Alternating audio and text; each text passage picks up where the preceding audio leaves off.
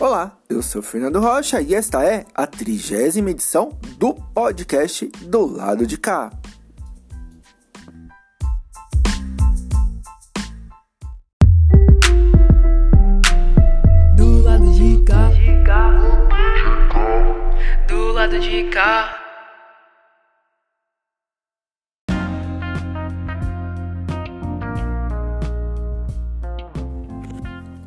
Eu quero já começar essa edição falando do, do final de semana especial, ao menos para mim no caso, porque esse final de semana comemora o centenário do educador, professor, filósofo e para mim revolucionário Paulo Freire.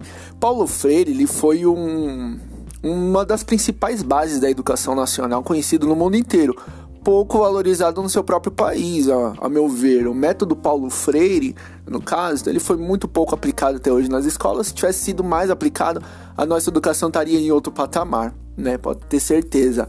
E também, por outro lado, ele, ele é odiado pelas elites, pelo por conta da, da sua linha libertária, porque ele tem como pilar principal a educação para libertar, né? Tanto que um dos principais pensamentos que ele tem é que se a educação não é libertadora, o sonho do oprimido é se tornar opressor.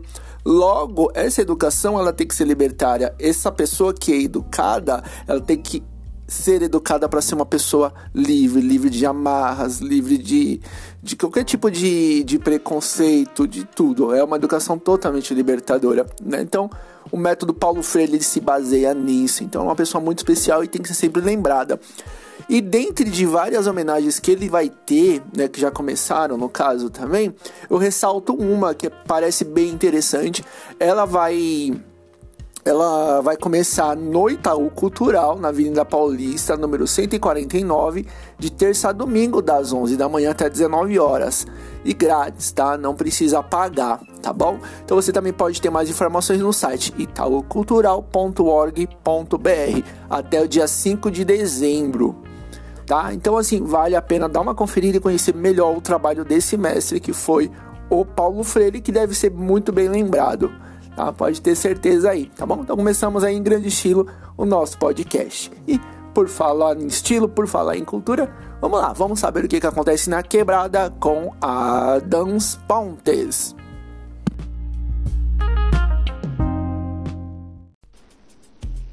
Acontece na quebrada com Adams Pontes.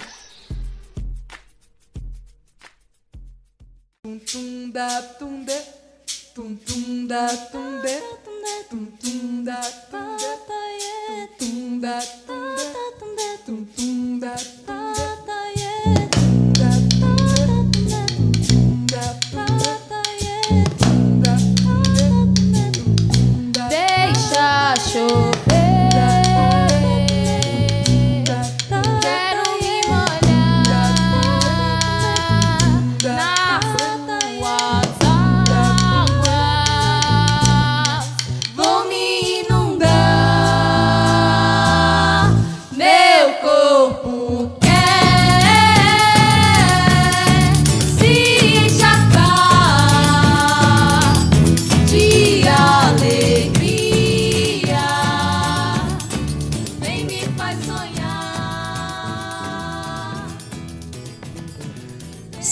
Quebrada, suave de boa, como é que vocês estão? Tranquilo? Bom dia, boa tarde, boa noite pra nós, anos pontos na voz, mais uma vez aqui do lado de cá, nosso podcast semanal, juntamente com a nossa coluna semanal, acontece na quebrada, e o que acontece na quebrada, família? As despejadas, hoje eu tô eufórico, que tem muita coisa, acontece as despejadas, lançaram mais um som, mais uma coisa braba, lançaram um som novo? Sim, tem som novo também, mas mais do que isso, elas lançaram uma live session, putz, cara, que nome chique, live session, mandaram lá um showzão lá que tá no YouTube, gravado aí no estúdio, gravado na casa, ó, sim, dá um salve lá no YouTube das Despejadas que vocês vão ver essa live maravilhosa, essa live incrível. Então confere um pouco mais, escuta aí.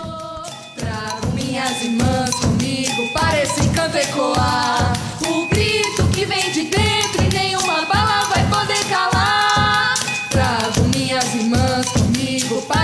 ecoar. O grito que vem de dentro e nenhuma bala vai poder calar. Oê, oê, oê. Maria Bonita! Oê, oê, oê. Frida Kahlo! Oê, oê, oê. Marielle!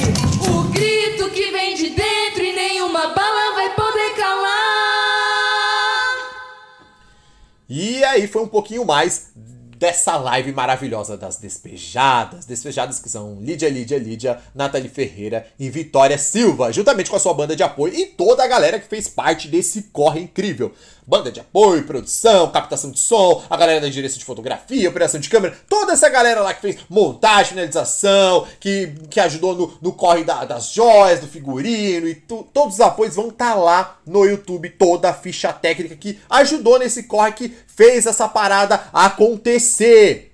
Demorou, família? Então não deixe de acessar lá as despejadas no YouTube e também no Instagram. Segue elas lá e veja todo esse trampo maravilhoso. Tem música antiga? Tem música antiga. Música antiga não. Clássicos. Tem música nova? Tem música nova. Tem estreia lá. Vai ter poesia, tem interpretação, tem. Enfim, tem entrega, tem tudo o que as despejadas têm de melhor. E, claro, muita música boa. Fechou, família? Então é isso. Essa foi a nossa indicação, primeira indicação dessa semana. E eu estou muito eufórico, eu estou muito eufórico hoje porque tivemos agora recentemente Slam SP, a primeira rodada aí, a nossa primeira seletiva do Slam SP. Slam SP que, como falei aqui em episódios passados, nada mais é do que um torneio de poesia falada do estado de São Paulo. E temos a nossa representante aqui de solo guarulhense, diretamente dos, das terras do Santos Dumont, fundão de Guarulhos, temos Vic Vi, quebrando tudo e arregaçando tudo. E por que estou eufórico? Estou eufórico porque Vic Vi, família, foi a nossa, é a nossa é, representante do Islando Prego, aqui da cidade de Guarulhos, e passou para semifinal. Ela tá na semifinal. E hoje, sabadão, dia 18 do 9, ela estará representando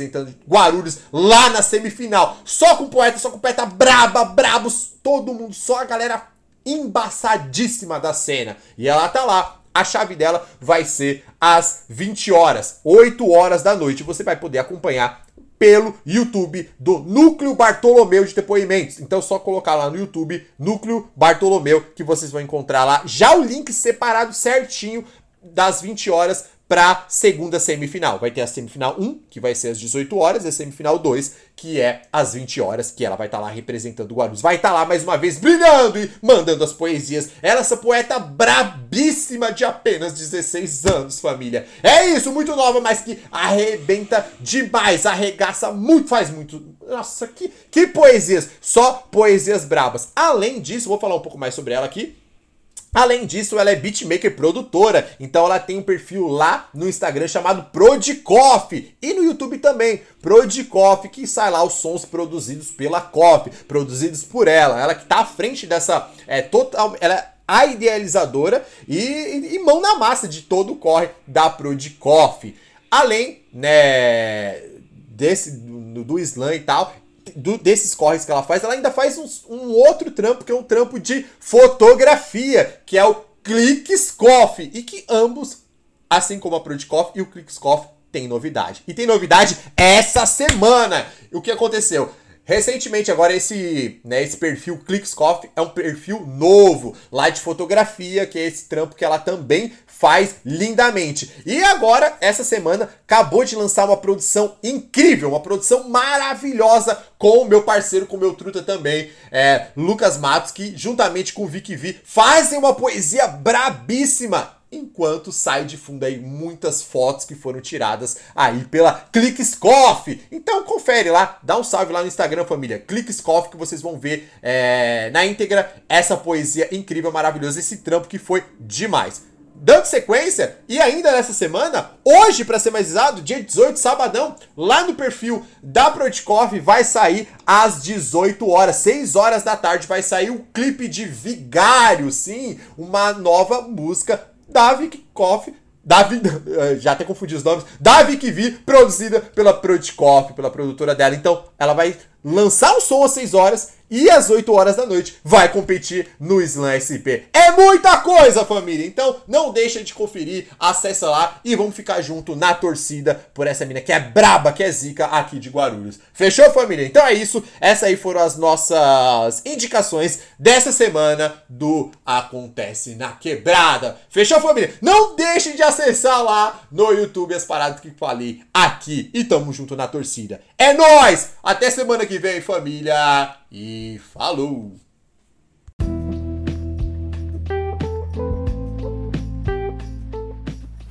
Foi aprovada essa semana na Câmara dos Vereadores a taxa do lixo. Taxa essa que vai ser cobrada a partir de 2022 na conta de água da Sabesp, juntamente com a cobrança também da taxa de esgoto. Então teremos mais uma taxa aí a partir de 2022. Dos vereadores que votaram, fica mais fácil falar dos, dos vereadores que votaram contra, porque foram, foram menos, menos, menos votos, votos contra. Né? Então, dos que votaram foram o Edmilson Souza, do PSOL, a Janete Pietá, do PT, o Maurício Brinquinho, do PT, o Romulo Ornelas, do PT, o Marcelo Seminaldo, do PT, Lucas Sanches, do PP, a Márcia Tachete, do PP e o Laércio Sandes, do DEM. Esses foram os vereadores que votaram contra ter essa cobrança dessa taxa, tá? Dos que votaram a favor foram 26 vereadores, então bem maioria que votaram aí para ter essa cobrança aí. Então, mais uma taxa que teremos aí, né? mais, um, mais uma cobrança para os nossos bolsos. Então, vamos saber aí o que acontece no mundo dos esportes com Entrando em Jogo com Tibiri Samaya.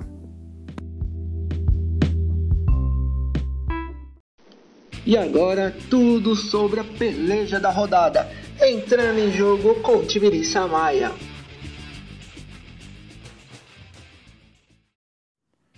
Olá, seja você muito bem-vindo, muito bem-vinda. O caderno de esportes entrando em jogo traz a você as principais informações do mundo da bola. Vamos ao giro pelos clubes daqui de São Paulo.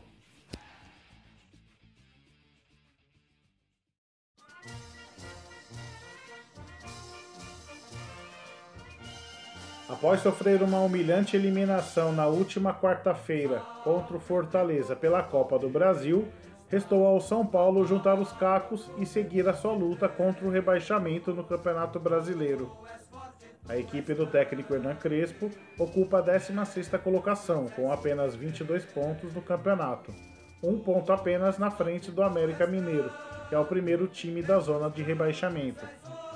O tricolor paulista receberá o Atlético Goianiense no próximo domingo, às 16 horas, no Morumbi, em partida válida pela 21ª rodada. Para essa partida, o São Paulo poderá ter a estreia de um velho conhecido da torcida. O atacante Jonathan Caleri poderá fazer a sua reestreia pela equipe do Morumbi, após uma passagem de sucesso pelo clube em 2016. O atacante que não atua em uma partida há mais de cinco meses ainda não terá condições de atuar os 90 minutos. Portanto, a previsão da comissão técnica é que ele atue por apenas 45 minutos. O técnico Hernan Crespo comandou um treino na manhã desta sexta-feira no CT da Barra Funda e ainda comandará um treino tático neste sábado para definir os 11 fracassados que irão a campo no próximo domingo.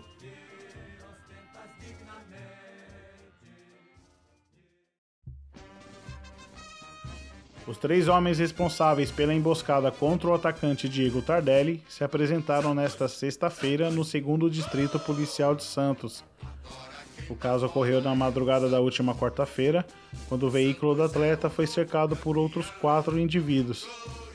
Os ocupantes desceram dos carros, cercaram o automóvel do atleta e tentaram depredar o carro, além de realizar ameaças ao jogador. Os envolvidos chegaram à delegacia na tarde desta sexta-feira, acompanhados dos seus advogados. E no depoimento, o, o, um dos suspeitos alegaram que, alegou que foi movido pela emoção por conta da derrota do Santos para o Atlético Paranaense, que resultou na eliminação da Copa do Brasil. E a situação acabou, segundo ele, saindo do controle.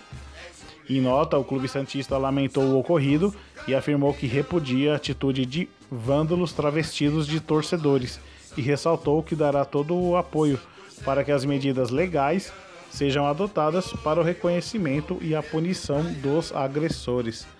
Bom, sobre o time, o técnico Fábio Carilli encerrou nesta sexta-feira a preparação para enfrentar o Ceará pela 21ª rodada do Campeonato Brasileiro. As equipes se enfrentam neste sábado às 21 horas na Arena Castelão. Para essa partida, o técnico não poderá contar com o meia Carlos Sanches, que se recupera de um entorse no tornozelo, mas poderá contar com a estreia do zagueiro uruguaio Emiliano Velasquez, que foi apresentado na última quarta-feira. O provável Santos para essa partida poderá contar com uma formação com três zagueiros e três atacantes. Então, vai com no gol João Paulo, os três zagueiros Danilo Bosa, Emiliano Velasquez e Wagner Leonardo. Pará, Camacho, Jean Mota e Felipe Jonathan no meio. No ataque, Marinho, Léo Batistão e Marcos Guilherme. O Peixe ocupa a 13ª posição com 23 pontos.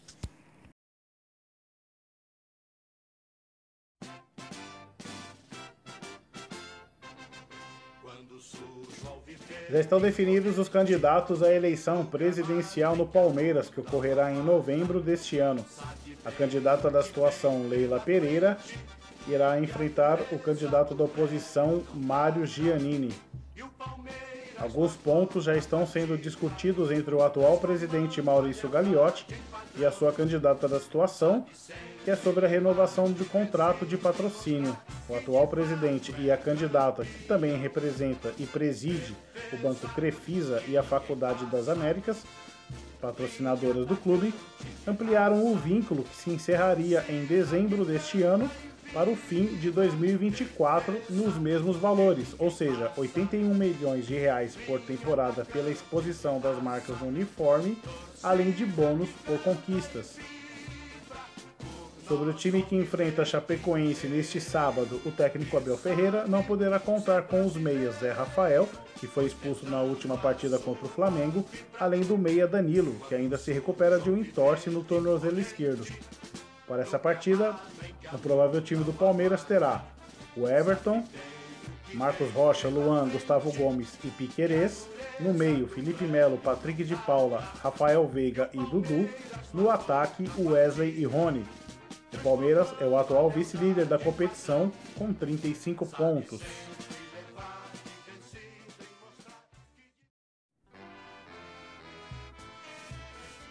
O Corinthians terá de se defender de mais um processo judicial. Dessa vez, o ex-volante do clube Camacho, atualmente do Santos, entrou na justiça cobrando verbas trabalhistas atrasadas. O valor da causa é de 1.259.408 reais e tem uns quebradinhos, hein? 81 centavos. O ex-volante do time do Parque São Jorge cobra na justiça valores de depósito de FGTS que não foram realizados, além de pagamentos atrasados de férias, entre outras coisas. Em relação ao time que enfrenta o América Mineiro na Neoquímica Arena no próximo domingo às 18h15 pela 21ª rodada do Campeonato Brasileiro, o técnico Silvinho poderá ter à disposição os últimos reforços como meia Renato Augusto, Juliano, Roger Guedes e William, que treinaram normalmente na manhã desta sexta-feira. Para essa partida, o provável Corinthians terá Cássio no gol, Fagner, Gil, João Vitor e Fábio Santos, no meio, Gabriel, Renato Augusto, Juliano e William. No ataque, Roger Guedes e Jô. O time do Parque São Jorge ocupa a sexta posição com 29 pontos.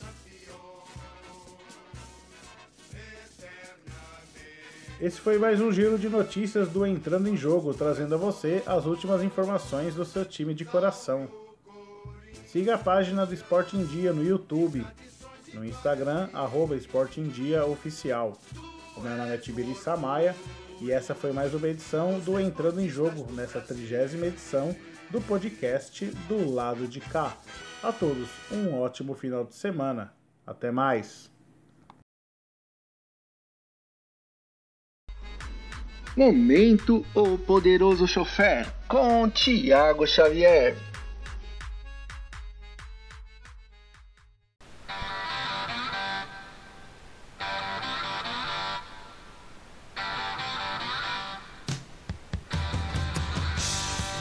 Buongiorno ragazzi, benvenuto al podcast do lado de cá.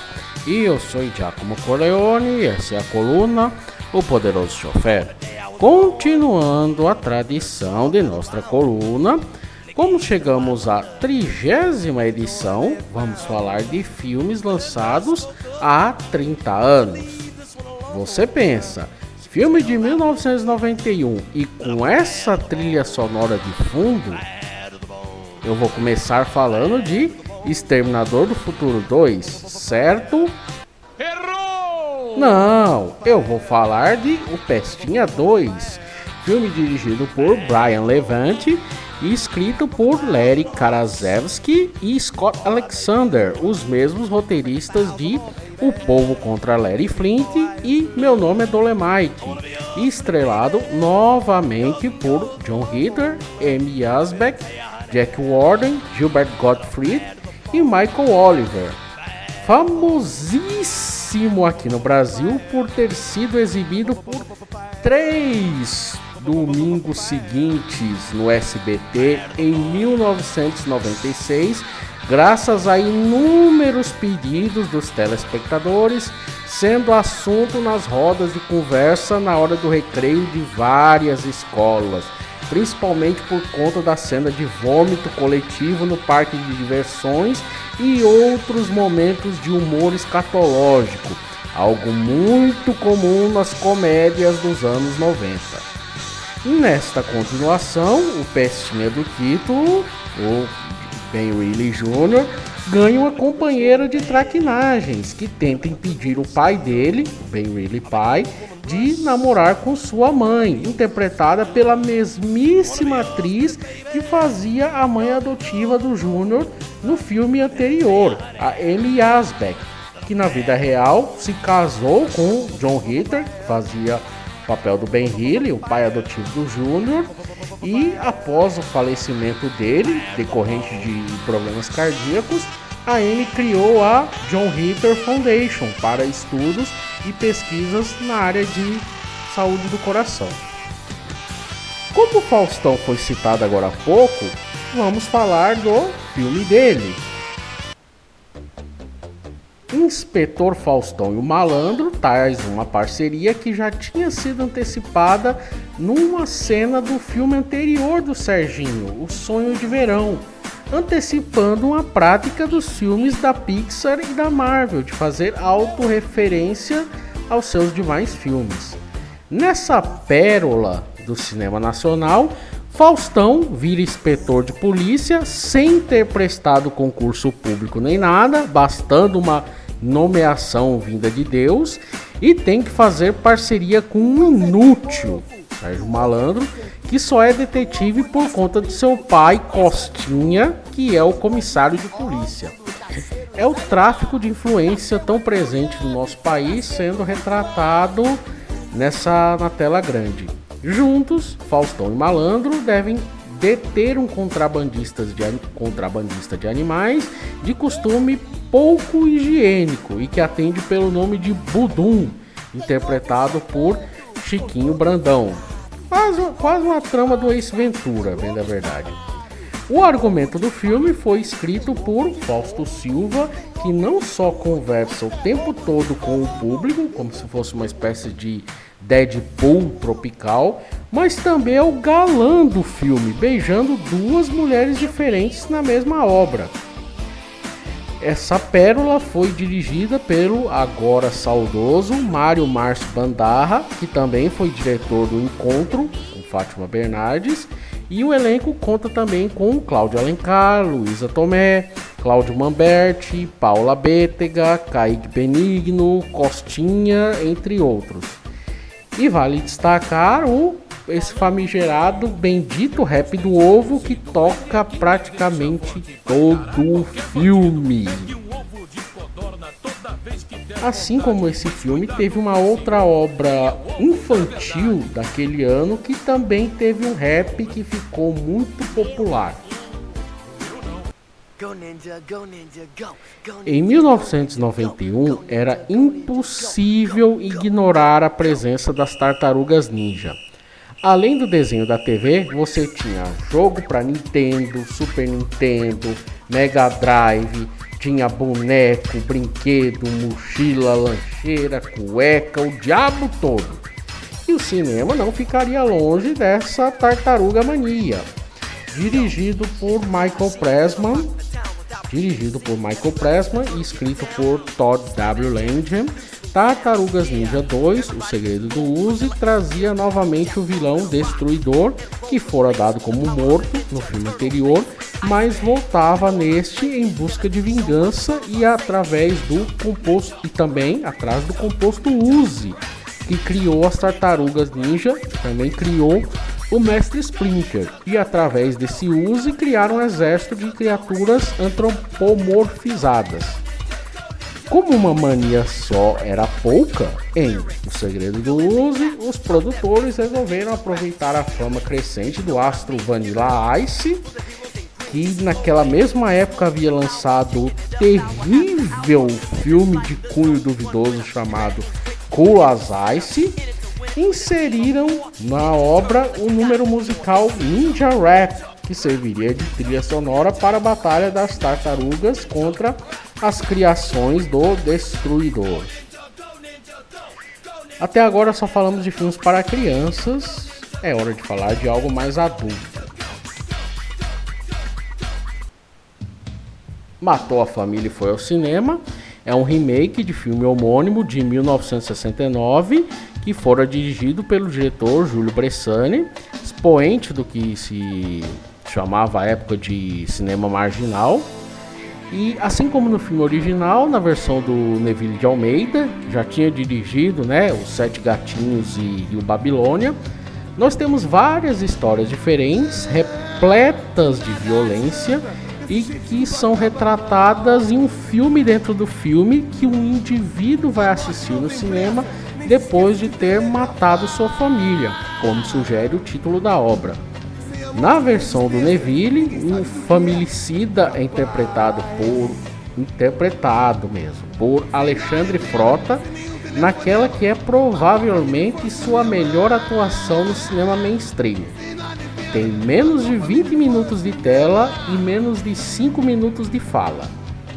O filme também tem no elenco Ana Beatriz Nogueira, Cláudia Araia, Luiz Cardoso, Sandro Solviati, Maria Gladys e Guará Rodrigues como o abominável ladrão de calcinhas. O filme conta com trilha sonora composta por Lobão e Ivo Meirelles, incluindo a faixa título. E naquele ano, de 1991, o filme ganhou no Festival de, de Cinema de Gramado, o Kikito de Ouro, né, de melhor diretor para Neville de Almeida, melhor atriz coadjuvante para Ana Beatriz Nogueira e foi indicado ao prêmio de melhor filme. Neville também foi eleito melhor diretor no Festival de Cinema de Brasília, daquele mesmo ano de 1991. Se você gostou dessa coluna, siga o podcast do lado de cá e procure o Poderoso Software na rede social de sua preferência. E também ouça as edições anteriores deste podcast. Arrivederci!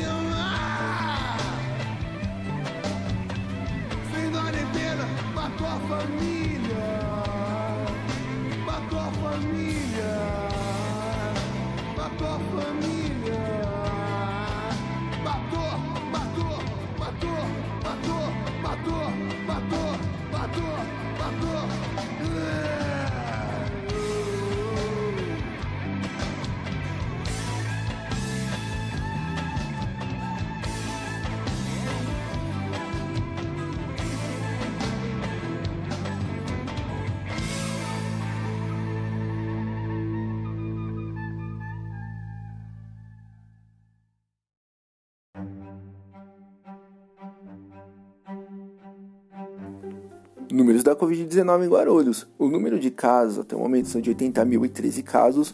O número de óbitos são de 4.843 óbitos. O número de mortes nas últimas 24 horas são de zero. Nenhuma morte registrada nas últimas 24 horas. A taxa de ocupação de leitos e hospitais municipais são de 41,3%. De enfermaria não foi divulgado os números, tá? Não, nós não temos o um número atualizado de enfermaria, tá bom? Então, assim, só o fato do número de mortes nas últimas 24 horas ser zero não ter registrado já é um, um, já tem um significado no caso, já é uma mudança significativa aí nos números. Né? Então já é a vacinação já mostrando realmente o avanço aí, o, o efeito já da, da imunidade, né? da imunização mas ainda estamos em pandemia, então não podemos relaxar. Então temos que continuar nos cuidando, usando máscara, higienizando as mãos sempre que possível e não nos aglomerando, tá certo? Então vamos lá, vamos para o Fala DJ com DJ Márcio.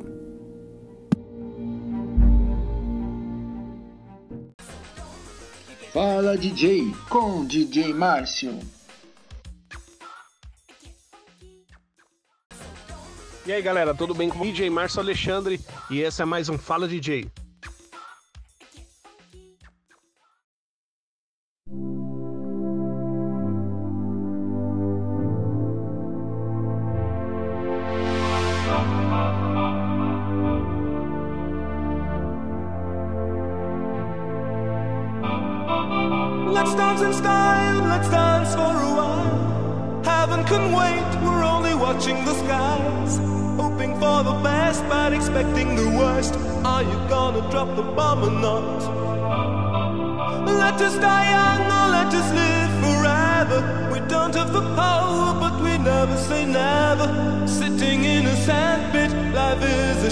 A short trip. The music's for the sad man. Can you imagine when this race is won? Turn our golden faces into the sun. Praising our leaders, we're getting in tune. The music's played by the, the madman.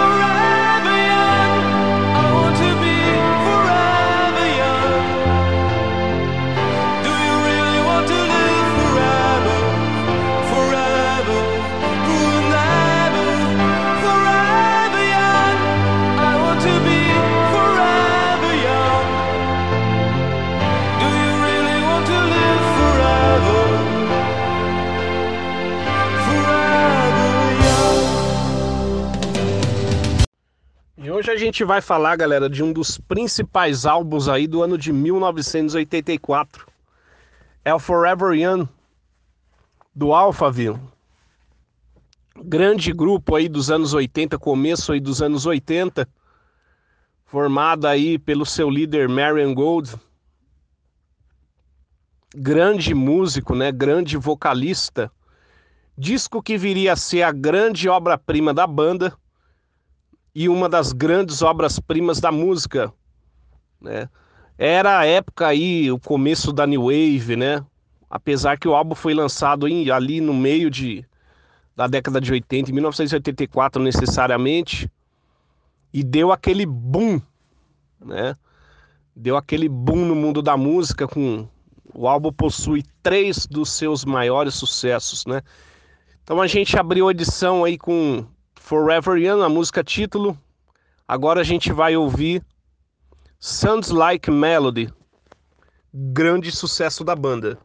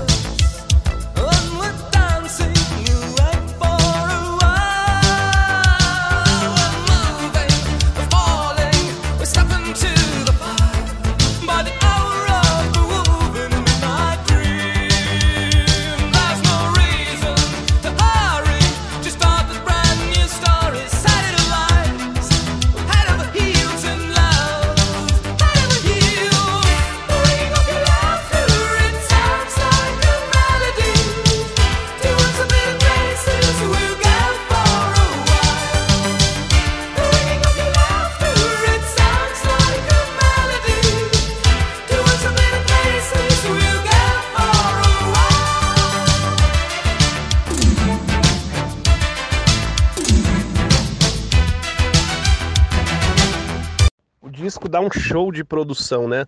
Músicas muito bem harmoniosas, né? Muito bem produzidas, né? Não só pelos seus hits apresentar uma música chamada Fallen Angel, uma das mais belas do disco.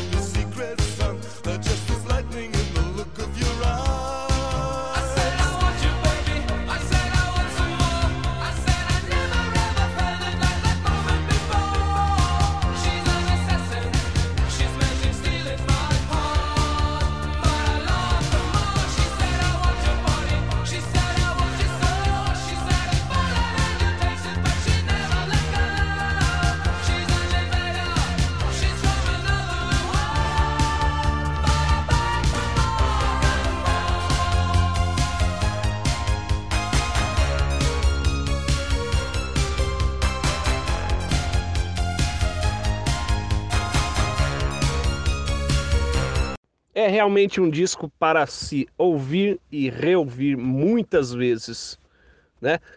A gente vai encerrar a edição agora com um dos grandes sucessos da banda, né? É, sucesso aí que percutiu nas rádios e nas pistas aí do mundo inteiro, com vários elementos aí da música oriental, né, misturado com a música eletrônica.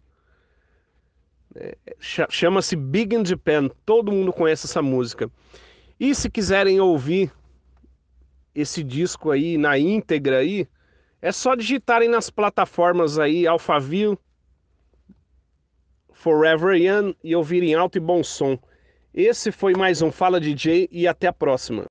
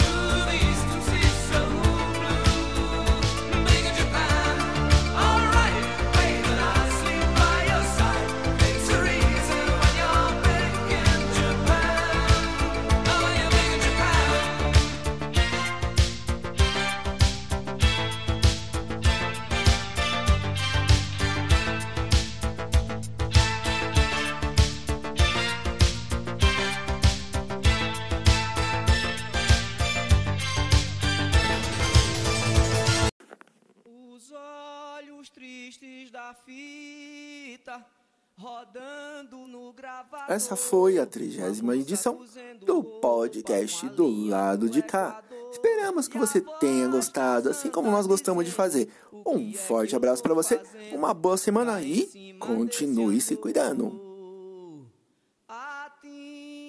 Pinta o asfalto, enfeita a alma. Motorista é cor na cor da cidade, batom no lábio nortista. O olhar vê tons tão sudestes e o beijo que vós me nordestes arranha-céu da boca paulista. Cadeiras elétricas da baiana, sentença que o turista cheire. E os sem amor, os sem teto, os sem paixão, sem alqueire. No peito dos sem peito, uma seta. E a cigana analfabeta, lendo a mão de Paulo Freire. A contenteza.